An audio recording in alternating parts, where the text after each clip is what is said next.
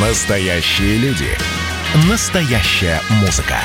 Настоящие новости. Радио «Комсомольская правда». Радио про настоящее. 97,2 FM. эм. «Комсомольская правда» и компания «Супротек» представляют. Программа «Мой автомобиль». Всем привет, это радио «Комсомольская правда», я Дмитрий Делинский. Я Алена Гринчевская. Э, Редактор портала осипов.про Андрей Олег Осипов у нас на связи. Парни, привет. Доброе утро. Доброе утро, доброе утро, дорогие друзья. Доброе утро. Так, в этой четверти часа обсуждаем новости э, и решаем вместе, хорошие они или, или не очень. Э, Значит, во-первых, смотрите, тайные покупатели появятся на заправках. В России уже летом будущего года Росстандарт все-таки допилил методику экспресс-тестирования топлива прямо на ЗС. Пока только э, дизель, но обещает допилить и тестирование бензина. «Форсаж дня».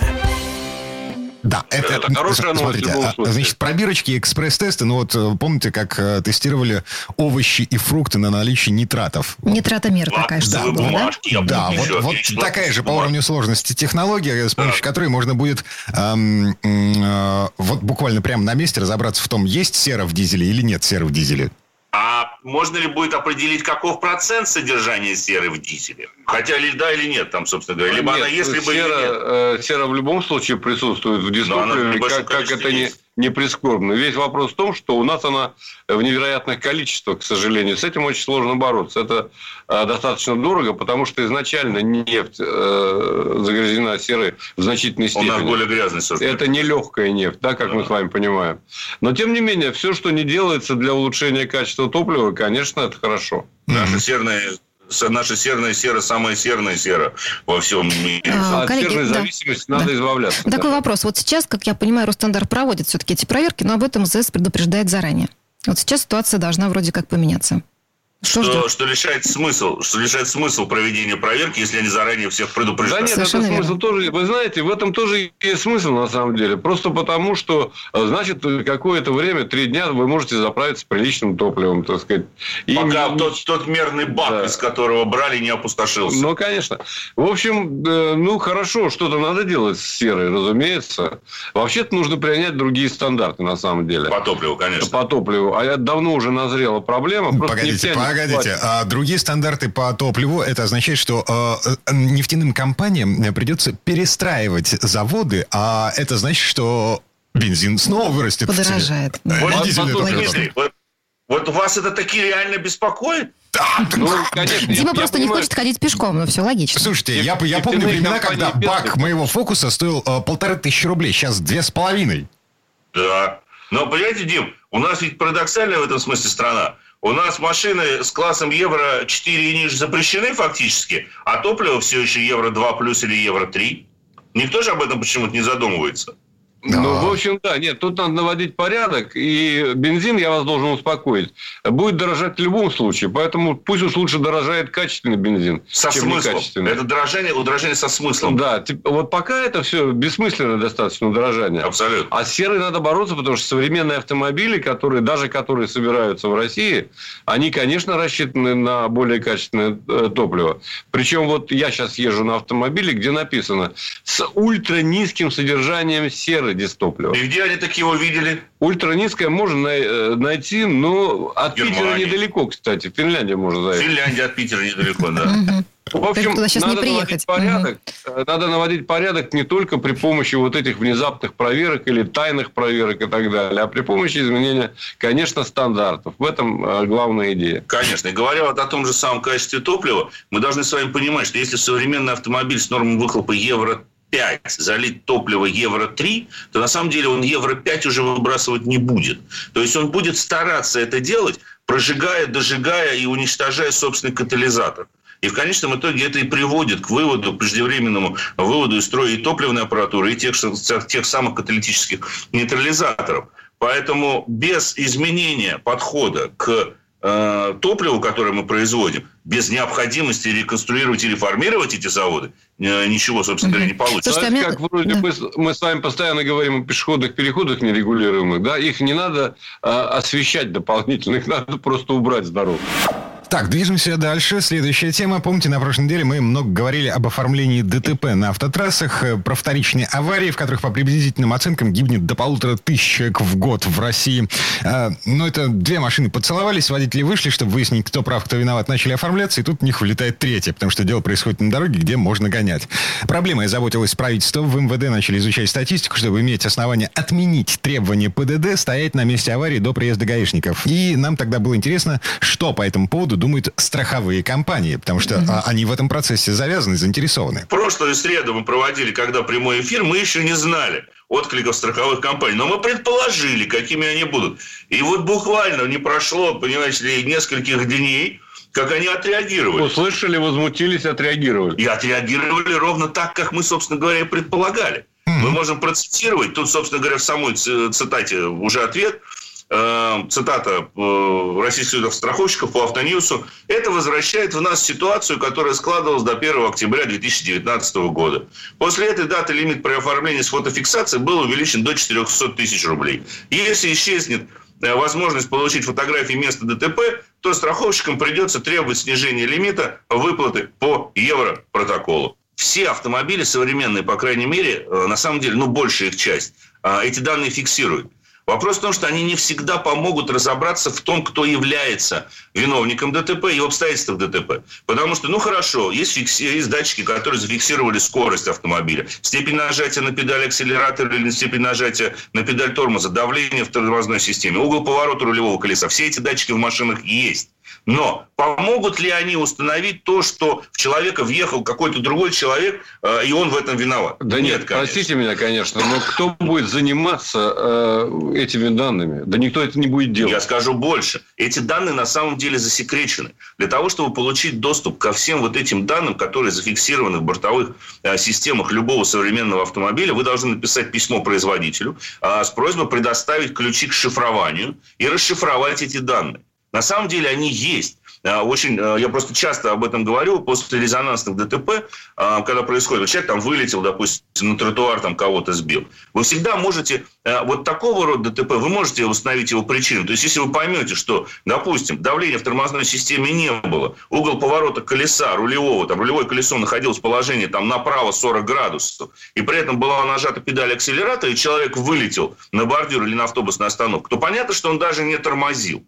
Да, вот такого рода вещи вы можете выяснить. Но когда один к другому приехал в корму, да, то выяснять у первого пострадавшего, какое у него, в каком положении находился руль, насколько он нажимал на педаль акселератора, это бессмысленно абсолютно. Ну, в общем, здесь э, Выход э, на самом деле простой. Э, в общем-то, не выходить из автомобиля, быстро сделать снимок и двигаться к обочине. И убежать. И нет, не убежать, а отъехать. Отъехать. отъехать а кроме того, нужно страховщикам, пусть они э, пользуются камерами фото-видеофиксации, которые на каждом шагу. Но корень проблемы на самом деле, э, и сами страховщики же это признают, корень проблемы заключается в том, что все они считают нас мошенниками. Ну, они в все... недоверии. В недоверии. Да, в недоверии. Страховые компании не доверяют своим клиентам. Я искренне этого не понимаю, потому что ну, мы тоже же достаточно ленивые люди. Если мы в одной страховой компании страхуемся из года в год, нам потом лень уходить в какую-то другую. Мы говорим, ну как, ну вот я с вами там уже 5-7 лет, давайте мне какую-нибудь скидку. Они говорят, что нет, мы тебе не дадим скидку, потому что ты мошенник. Я был в тяжелой ситуации, э, достаточно сложной в Италии, я помню, на одном острове, где человек выехал со второстепенной дороги. Итальянцев есть такая привычка. Ой, да. И в него врезался тестовый автомобиль. Такой мощный внедорожник, э, скажем так, японский, да? Да. И, тем не менее, был оформлен европротокол. Правда, приехали комиссары. Карабинеры. Карабинеры, да но никаких фотографий сделано не было. Да нет, конечно. Просто описание э, ДТП, э, Схема. тут же машины на обочине, схемы, так сказать, откуда выезжал, э, как оказался, это и все. Смотрите, э, подростки все-таки сядут за руль в нашей стране. МВД направило в правительство проект поправок в закон о безопасности дорожного движения, по которому в 17 лет можно будет не только получить права, ну, как сейчас, а можно будет еще ездить с этими Но правами. не одному, насколько я понимаю, в сопровождении водителя-наставника до 18-летия.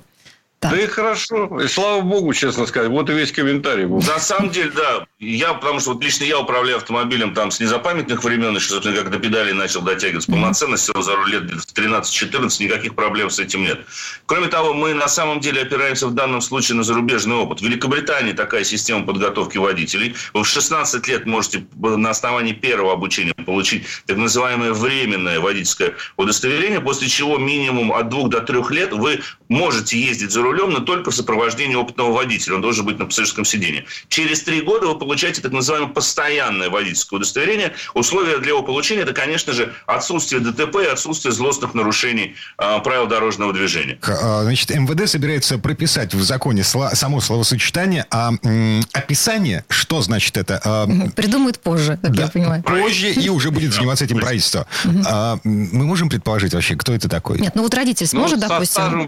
Со вождения. Да. Ну, любой опытный водитель, я думаю, что со стажем от 3 до 5 лет имеет право быть таким наставником. И на самом деле, если мы вспомним, вот если ты меня поправь, а, поправьте, коллега, в советские времена была уже такая система водителей-наставников. Ты имел возможность обучать людей на дороге общего пользования, да, э, даже со, не имея лицензии. Да, но ты должен выставить э, знак У, и, соответственно, не двигаться со скоростью выше, по-моему, 40 километров в час. Вот Я не помню а, мой случай. Э, бабушкин запорожец, значит, бабушка на пассажирском переднем, я на... Тебе бабушку не жалко вообще было? Абсолютно.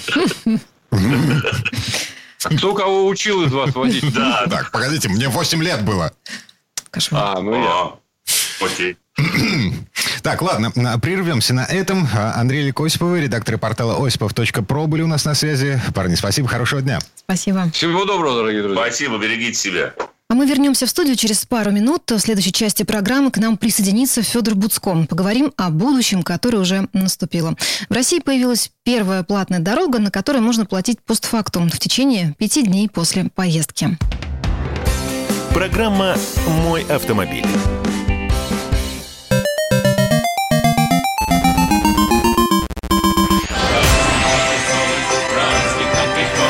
Видишь суслика? Нет. И я не вижу. А он есть. Нам есть что вспомнить. Рассказываем свои истории в программе «Дежавю». Я, Михаил Антонов, жду вас каждые выходные в 11 часов вечера по Москве. I'll be back. Комсомольская правда и компания Супротек представляют. Программа «Мой автомобиль». А это мы вернулись в студию радио «Комсомольская правда». Я Дмитрий Делинский. А я Алена Гринчевская. И Федор Буцко у нас на связи. Федь, доброе утро. Доброе утро. Доброе утро, друзья. В этой четверти часа у нас э, большая, важная э, для московских автомобилистов новость. И, наверное, для тех, кто транзитом ездит через Москву, эм, куда бы то ни было. А, третий участок центральной кольцевой автодороги открыт. Это 105 километров от скоростной трассы Москва-Питер на северо-западе до развязки с трассы М7 за Ногинском. Форсаж дня. Значит, постоплата. Вот эта самая система Free Flow, о которой так долго говорили, э, вот на этом участке э, центральной кольцевой автодороги, э, она впервые в России применяется в боевом режиме на практике. На этом участке нет постов со шлагбаумами, вместо них рамки с камерами. Да, действительно, будут рамки, такие большие металлические фермы, которые стоят на дорогах, они оснащены целой кучей разных камер и датчиков. Эти камеры и датчики фиксируют номерной знак автомобиля, габариты автомобиля и в реальном времени передают эту информацию вот, э, вот электронный центр. В принципе, лучше всего, конечно же, по СКАДу, как и по всем остальным платным дорогам России, ездить с транспондером. Транспондер дает значительную скидку. Это особенно актуально, потому что дорога, конечно, совсем не дешевая. Ну, то есть скидка 50-процентная. Соответственно, без транспондера это 510 рублей. Это дорого. А, и в случае, если у вас этого транспондера нет, то вы имеете две возможности. Ну, вернее, даже, я бы сказал, три. Первая возможность – это заранее заранее зайти на соответствующий сайт, э, указать там время и дату проезда, указать габариты и номерные знаки вашего автомобиля. Без каких бы то ни было скидок покупаете билет. Но там тарифная сетка, которая построена по принципу, что чем дальше едешь, тем меньше платишь. Если билет вы не купили, а вот решили просто прошмыгнуть, или не заметили выезд на платную дорогу, или еще по каким бы то ни было причинам на ней оказались без билета, то э, в течение пяти дней вы должны по почте получить письмо, счет, который нужно еще в течение пяти Погоди. дней оплатить. А, да, а без письма, без получения письма. Вот я, допустим, проехала, и как сознательный водитель хочу рассчитаться, ну, чуть попозже. Я думаю, что все эти вопросы э, будут перегружать горячую линию э, Автодора в ближайшие там, пару месяцев. Вот. И, собственно, если не платите, то уже скоро за это будет предусмотрен штраф. Пока он в КОАП еще не внесен, но Дума уже недавно кивнула 2500 рублей для легковых автомобилей и 5500 для грузовиков и автобусов, которые проехали по этому ЦКАДу и не заплатили. Пока же э, все-таки для всех, кто хотя бы иногда ездит по платным дорогам, лучше всего приобрести э, транспондер. Вот если купить автодоровский э, Т-пас, он называется, то самый дешевый стоит 1250. Сами понимаете, что при таких там 50% скидках там на том же ЦКАДе это быстро окупаемая сумма. Слушай, по поводу транспондеров. Я тут читал, что если э, транспондер э, в минусе, ну, то есть если не хватает денег на то, чтобы оплатить проезд вот по этому самому новому участку от ЦКАДа, э, то, в общем, общем, ничего страшного. То есть в течение пяти дней вы пополняете баланс лицевого счета, и э, фактически получается, что вы оплачиваете поездку. Если э, вы не оплачиваете в течение пяти дней, если вы не пополняете счет, э, поездка по транспондеру как таковая аннулируется и выставляется штраф, и поездка будет тарифицироваться уже по полной стоимости. Ну, вот как бы такой механизм, если э, на транспондере не хватает денег. А при этом, да, э, применяются все скидки то есть, если вы в течение пяти дней все-таки пополняете счет, то э, скидка там 15% для питерского транспондера, 50% э, для московского. Суть такая, платить на платных дорогах придется. На самом деле у нас в России достаточно многие на дорогах платных не платили. А, например, на, там, ну, на, на М4 Дона или там, на М11 Нева. Э, раньше везде были установлены шлагбаумы, которые когда ты подъезжаешь, оплачиваешь, они поднимаются вверх. И что, там целый хвост одна... такой пристраивался? У них, была еще, у них была еще одна функция для тех, кто их таранил, понимаете? Они еще, оказывается, открывались наружу. Ребята вот э, из части М11, которая принадлежит не Автодору, а которая принадлежит отдельной концессинговой компании, это вот самый близкий кусочек между Москвой и Солнечногорском. То есть, это дорога, которая ведет на Шереметьево-2, Шереметьево-1. Несправедливость в том, что, э, допустим, от Москвы до Петербурга по М11 можно доехать там условно, рублей за 700. А от Москвы до Солнечногорска ты тоже заплатишь, по сути, тоже ну, рублей 600. Ну, почему?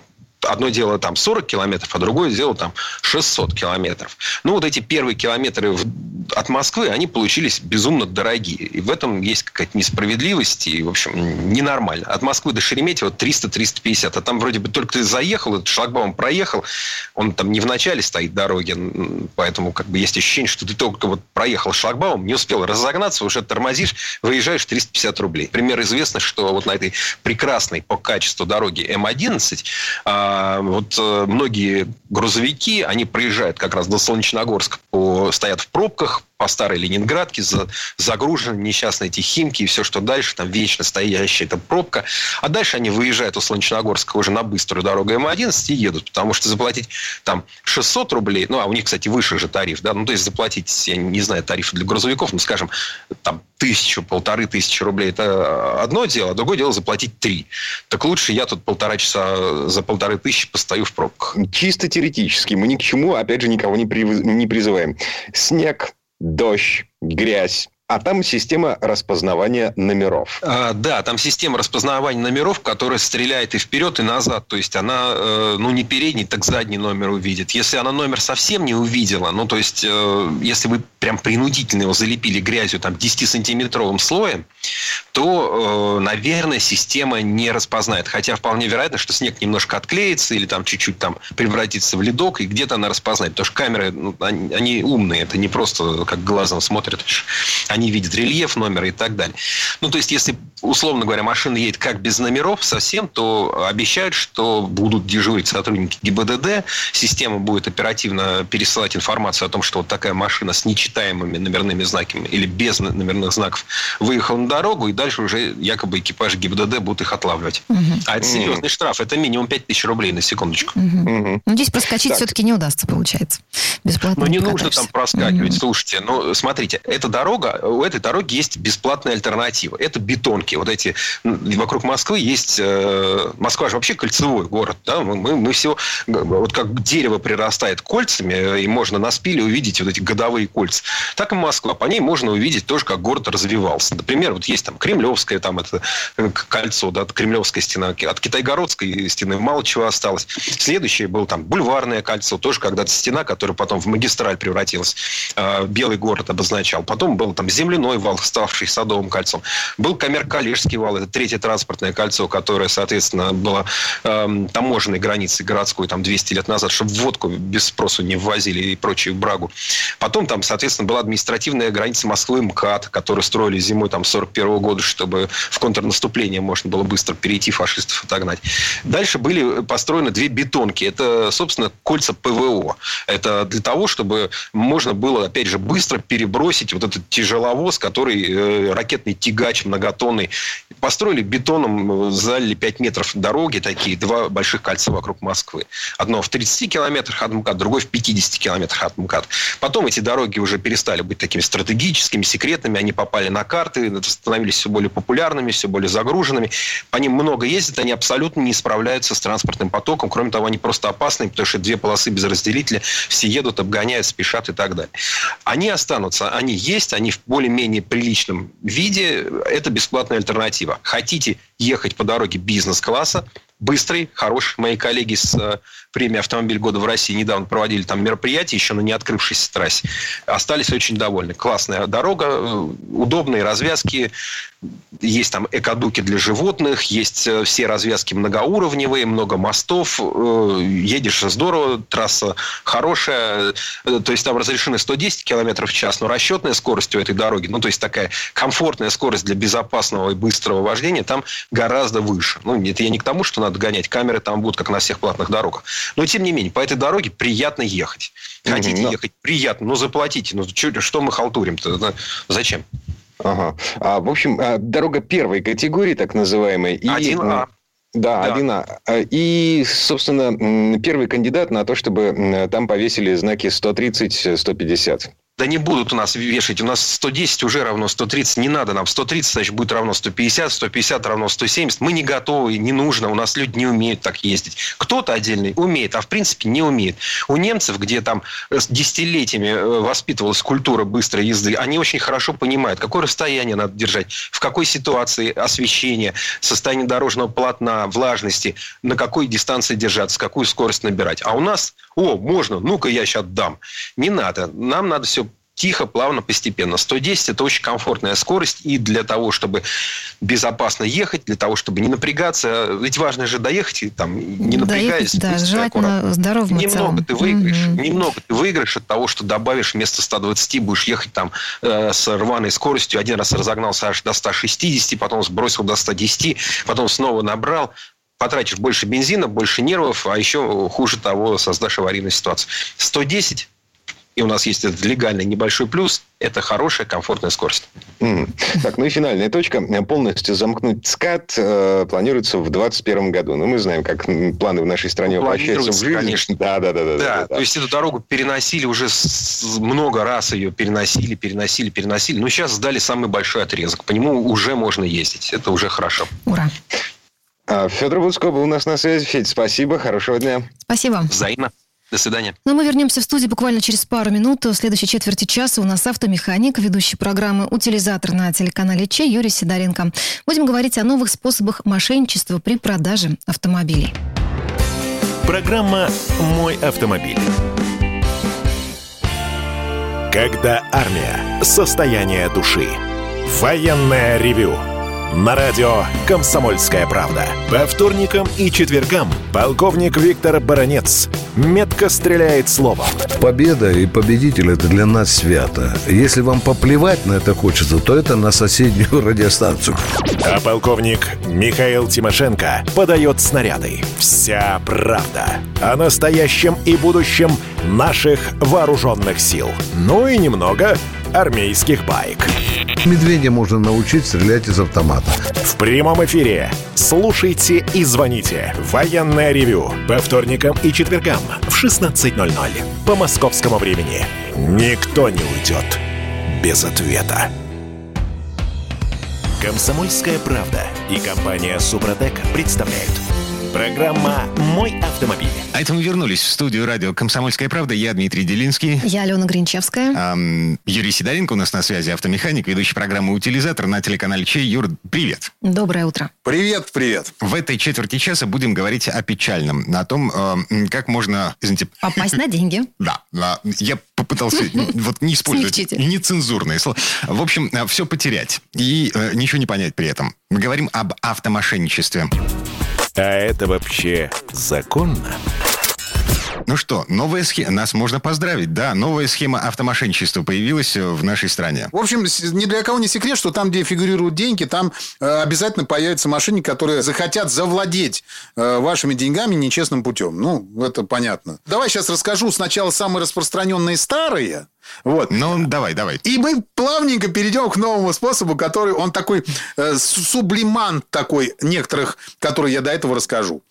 Итак, ну, э, широкое распространение э, мошенничества – телефонные звонки с информацией о выигранном автомобиле который можно получить сразу же после подтверждения данных и внесения залога на банковскую карту. Вот, есть э, виды мошенничества при продаже автомобиля. Это вот прям в лоб вот этот, э, который я только что рассказал, это в лоб обман. А есть, который до человеку достаточно, вот обычному человеку достаточно сложно эм, определить, что его хотят обмануть. Э, Мошенничество при покупке автомобиля, оформленном в кредит или являющегося предметом залога или обременения. В этом случае очень велик риск остаться без автомобиля. Механизм здесь такой. Злоумышленники оформляют автокредит на подставное лицо, а потенциальному покупателю предъявляют дубликат ПТС, выданный ГИБДД. И э, ни в коем случае никогда не совершайте сделку без оригинального ПТС или справки из банка полном погашении кредита, если вы увидели такое обременение. И вот даже когда вам дадут справку, вот здесь даже верить не надо. Вы берете, смотрите там какой-то банк там, э, бла-бла-банк какой-то. Вы звоните в этот бла-бла-банк и спрашиваете, извините, пожалуйста, вот у вас э, вот такой-то человек, вот ему выдана справка, он закрыл кредит или нет? Я хочу приобрести его транспортное средство. Справка номер такая-то. Она есть или нет? Они говорят, мы вам такую информацию предоставить не можем. Или, э, ну, тогда надо задать просто будет немножко по-другому вопрос. То есть, был ли такой человек, машина находится ли она в залоге и так далее. И все. Полезно. Юрий, давайте про следующий способ мошенничества. Давайте следующий. Ну, там дальше простые такие мошенничества с предоплатой за автомобиль. Э, Здесь ситуация следующая. Мошенник просит покупателя внести э, предоплату за автомобиль, чтобы таким образом, ну, как бы забронировать авто за покупателем. Он говорит, что э, человек приехал посмотреть машину, она ему понравилась. Он ему говорит, ты знаешь, у меня там еще должны смотреть там через час, через два, через три. Но если ты очень хочешь, то давай денег внеси, там, ну, тысяч тридцать мне дай, вот, как бы предоплату. Я буду знать, что ты точно купишь, и дальше показывать не буду. Ну, человек, естественно, отдает деньги, радостный, довольный, А что что, сейчас правда, эта есть машина- такие люди, простите, Алло. Юрий. Да, есть люди, Да. которые просто так выдают деньги без всяких документов, расписок. Да вообще постоянно, потому что сумма как бы небольшая. Человек приехал покупать там за 700 тысяч машину. Ну, 30 тысяч с него просит, да и бог с ним. Он как бы в эйфории, что машина классная, мошенник прекрасно выглядит. А то это может быть вообще девушка. Понимаете? Девушки тоже могут быть мошенниками, Ален. Как бы он потом просто пропадает с этими деньгами, потому что никаких документов нет, ничего нету. Телефонные номера не отвечают, по которым вы звонили, и продает эту машину кому-то другому. А может, и не продает, может, так ее дальше и продолжает продавать. Здесь очень просто. Способ борьбы с этим, э, как, как, как предохраниться, грубо говоря. Вот любой факт передачи денег надо надо фиксировать распиской с указанием его паспортных данных. Причем, когда он их заполняет, вы их должны посмотреть. Там будут ваши паспортные данные. Если с вами будут еще люди, то их надо как свидетелей туда вписать. И тогда человек, он либо откажется писать эту расписку, тогда просто надо сразу же закрыть эту тему и эту машину не покупать, с этим человеком не общаться. Либо он все прекрасно напишет, и у вас будет официальный документ для суда для того, чтобы стребовать с этого человека деньги. Когда есть его паспортные данные, его найти можно всегда. Дальше, следующая вещь. Покупка автомобиля с дефектами. Человек, который приезжает просто посмотреть на машину, с виду она вся красивая, салон весь чистенький, все намыто, двигатель помытый, а она вся кривая и ездит криво, например. Вот. То, то есть э, перед покупкой загоняем машину в э, сервис, в независимый сервис, не тот, который предлагает нам покупатель, а в смысле, не тот, который предлагает нам продавец, эм, для того, чтобы посмотреть внимательно, какие там косяки. Конечно, конечно, за это надо заплатить. Вот совершенно не думай, надо э, и, и не противись, надо заплатить за это деньги. Это стоит денег, могу сразу сказать. Начиная от двух с половиной до пяти тысяч. Это вот такой вот осмотр стоит. Так, что еще? Дальше. Мошенничество при покупке автомобиля в салоне у дилера. Ну, здесь как бы не совсем мошенничество, но здесь просто э, ситуация следующая. Обычно, когда люди покупают машину в кредит, вот у дилера. Вот здесь э, есть куча всяких эм, э, страховок, каких-то сигнализаций, противоугонок, э, которые они как бы вот для того, чтобы человек кредит мог машину купить, они это догружают ему. То есть он обязан у них сделать страхование, поставить сигнализацию, противоугонное устройство, там еще и там кучу всего доворачивают. Причем стоимость установки сигнализации, как правило, у них где-то процентов на 30, на 40 дороже, чем просто так ее поставить стоит. В хорошем, ну, в хорошем сервисе, который устанавливает сигнализация. Дальше различные акции, на которые все клюют, очень классные акции в салонах, когда там машина там в такой-то комплектации вот на 30% дешевле. Все, вау, класс, осталось последних 100 машин. Вот, и ты приезжаешь в салон, э, говоришь, все, мне вот эту машину, она у вас сейчас идет, он там по телевизору я акцию видел. Они говорят, вы знаете, такая история, все их уже раскупили. Вот. И, к сожалению, это там была вот именно белая машина, там с такой-то комплектацией. Но вы знаете, есть вот такая же машина, вот, ну, просто она другого цвета, она там металлик, например, но она в такой же комплектации. И вот вы ее можете взять, ну, правда, она будет на 30 тысяч дороже. Ну, это ничего страшного. Мы вам еще за это дадим в подарок, там, я не знаю, чехол для зеркала, например. Или, или э, коврики вам дадим в подарок. Вот, вот, понимаете, потому что коврики говорят, что у них там денег стоит. Хотя все коврики обычно идут вместе с машиной. Покупка автомобиля в сомнительном сомнительных автосалонах по очень привлекательной цене. Это, смотрите, это вот я не знаю, как в Питере, вот в Москве это сплошь и рядом э, есть. То есть ты э, звонишь в салон, это, как правило, бэушные машины. Ты звонишь в салон, и получается, что м- там есть машина, э, по цене, которая тебе очень привлекательна, и состояние у нее очень хорошее. Они, вот ты говоришь, класс, все, я ее беру. Он, они говорят, пойдемте оформлять. Составляется договор, люди, как правило, его не читают глубоко. То есть они видят, да, там цена обозначена, обозначена, все отлично, они вносят стоимость, а потом, вот через какое-то время, ты, ты, тебе говорят, ну вы еще должны доплатить в кассу, например, 30 э, или 40 процентов от этой цены. Вы говорите, а почему? Ну, вы же сказали, такая цена стоит эта машина. Мы, они говорят, нет, ну вы же в договоре у вас написано, что это договор аванса. И вот самая свеженькая последняя схемка. Смотрите, машина берется в аренду, а затем по поддельной доверенности выписывается дубликат ПТС. Находится невинный покупатель, ему продается машина. То есть схема понятна, да, вот уже обман есть, но покупатель про это не знает. В какой момент все это дело открывается? Даже не при постановке э, на учет в ГИБДД. То есть в течение определенного срока, э, то есть приезжает человек в ГИБДД, он ставит его на учет без проблем. То есть все хорошо. И после этого, спустя некоторое время, это может быть месяц, может быть э, полтора месяца, э, его останавливают где-нибудь на посту, через э, систему там считали машину, что, и говорят, что автомобиль проходит по уголовному делу об угоне. Так как настоящие хозяева автомобиля, у которых мошенники взяли его в, ну, в аренду, после окончания срока аренды, Э, и не получив э, автомобиль обратно, подают в полицию заявление об угоне. Но владелец, когда находит его полицейский, начинается, вот тут начинается разбирательство. Нашли его. Э, ситуация такая. То есть, в итоге мы, оказываем, мы оказываемся в полиции. Вот, на нас вешают дело об, об угоне автомобиля.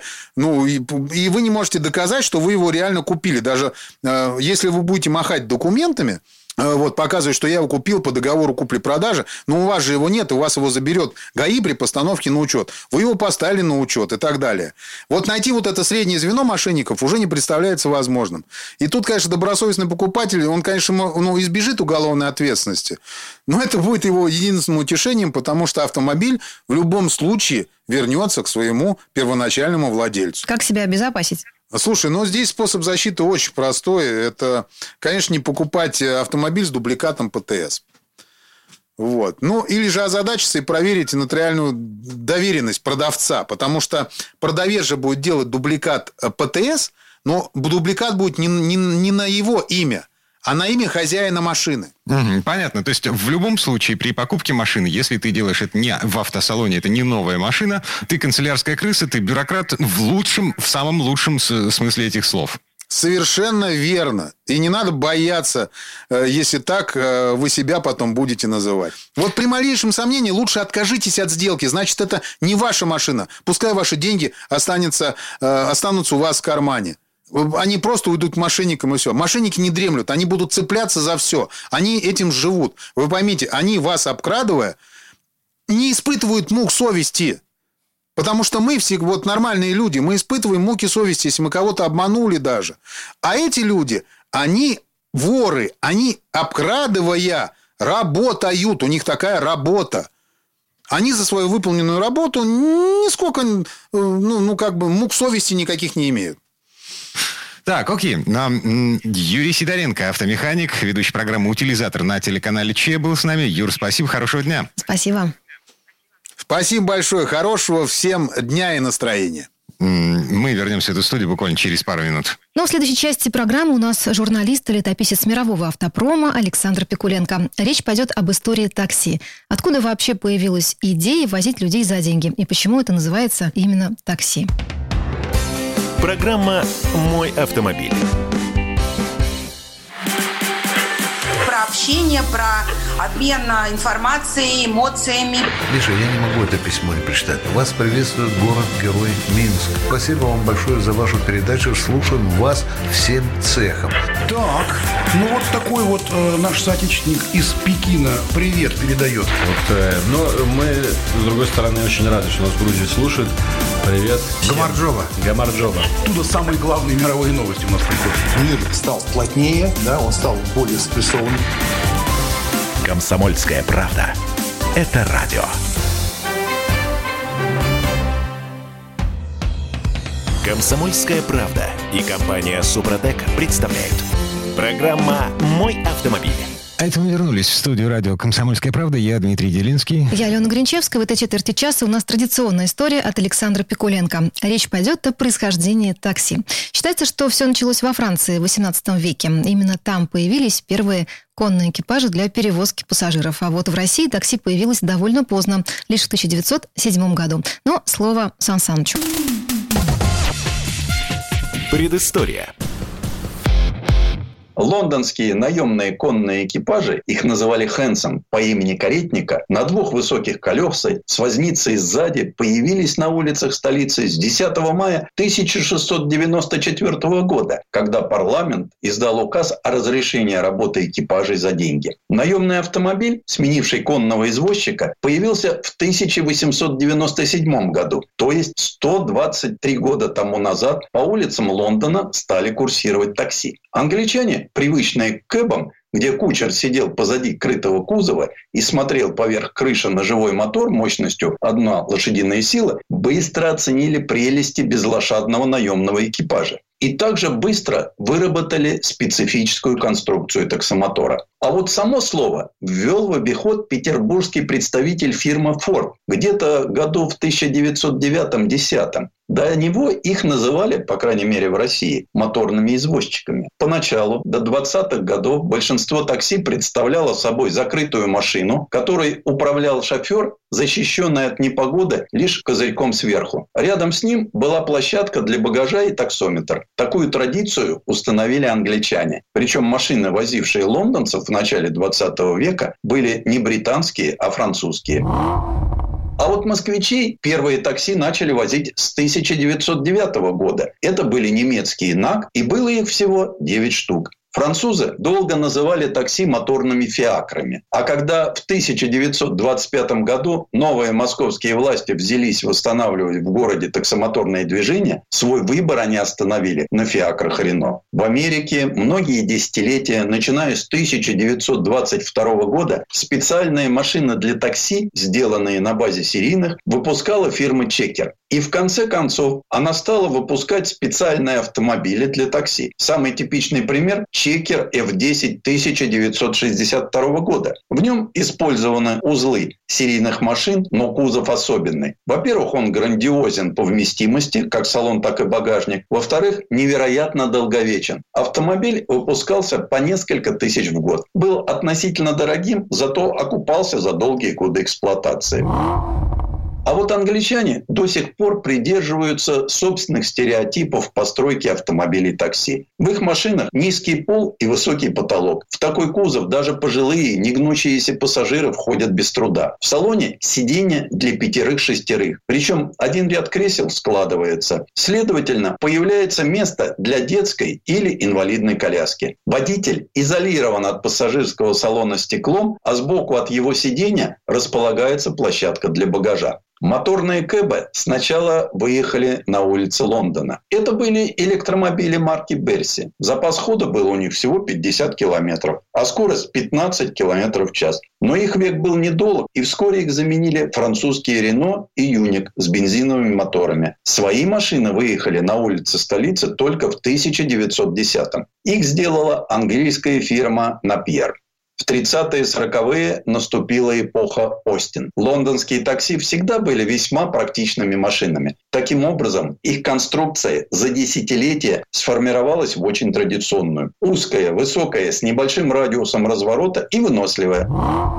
Кэбы выпускали многие. Но к середине 20 года в Великобритании осталось всего три специализированные фирмы по выпуску такси. Лидером был Остин. Он долго выпускал свою классическую модель, меняя агрегатную базу. Но потом выпуск упал до нескольких десятков автомобилей в год, и завод закрыли. Но эти кэбы еще долго работали. И что интересно, за проезд в них брали на 40% дороже. Британские такси долгое время делали фирмы Metro Cab и London Taxi. На эти машины устанавливали дизельные моторы, а их стеклопластиковые кузова служили очень долго. Пробег таких автомобилей до списания достигает полумиллиона километров. Но и стоят они недешево. В замене, как видим, нуждаются нечасто, и по большому счету выпускать их невыгодно. Например, в Англии обе фирмы долгое время делали 3 от силы 3,5 тысячи кэбов в год. А сегодня их производством занимаются в Китае. И все равно спрос невелик, а себестоимость приличная. До сегодняшнего дня дожил один производитель – London International Taxi из Ковентри. Правда, и он принадлежит теперь китайцам. Модель TX5 сегодня – основной лондонский кэп. У него целый ряд местных особенностей. Слева от водителя площадка для багажа. От пассажирского салона он отделен стеклянной перегородкой, иногда даже пуленепробиваемой. Двери распахиваются на 90 градусов, и их нельзя открыть, пока автомобиль полностью не остановится. Салон довольно высок, чтобы даже пожилые люди, которым трудно нагибаться, могли без проблем войти в машину. Не говоря уже об инвалидах. И хотя дорожный просвет всего 134 миллиметра, из-под пола салона выдвигается аппарель, по которой внутрь можно вкатить тяжелые вещи или инвалидную коляску. Для детей есть встроенные креслица. Ну а сейчас на улице Лондона выехала последняя разработка – гибридный кэп. Ради этого даже поменяли название фирмы. Теперь она называется «Левк». Только такие машины допущены к работе в столице. Перед производителем была поставлена задача. Автомобиль должен доехать от центра Лондона до аэропорта Хитроу на электротяге. Особо надо сказать о таксистах. Лондонцы называют их кэбби, и сейчас их около 25 тысяч. Кэбби вменяется в обязанность досконально знать географию города, уметь найти кратчайшие пути. Их обучают в течение двух месяцев. Потом они сдают экзамены на название города и вождение. Еще водители должны уметь поддерживать беседу и знать правила этикета. Словом, кэбы и их водители – это особый мир, свойственный именно для лондонской транспортной системы. Многие страны в разные годы пытались создать такую конструкцию автомобиля для такси, чтобы его специфические потребительские свойства перевешивали экономические минусы.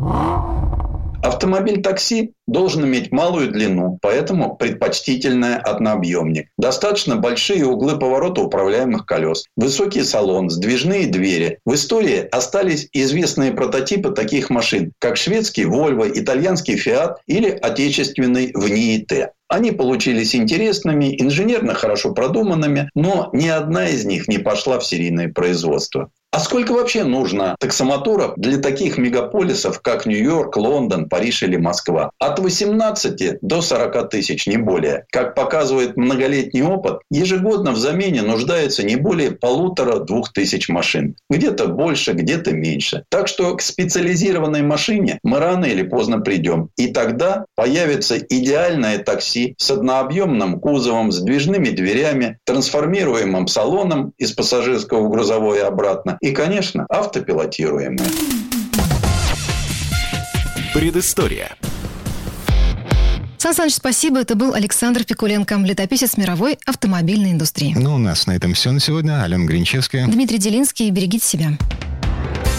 Программа «Мой автомобиль».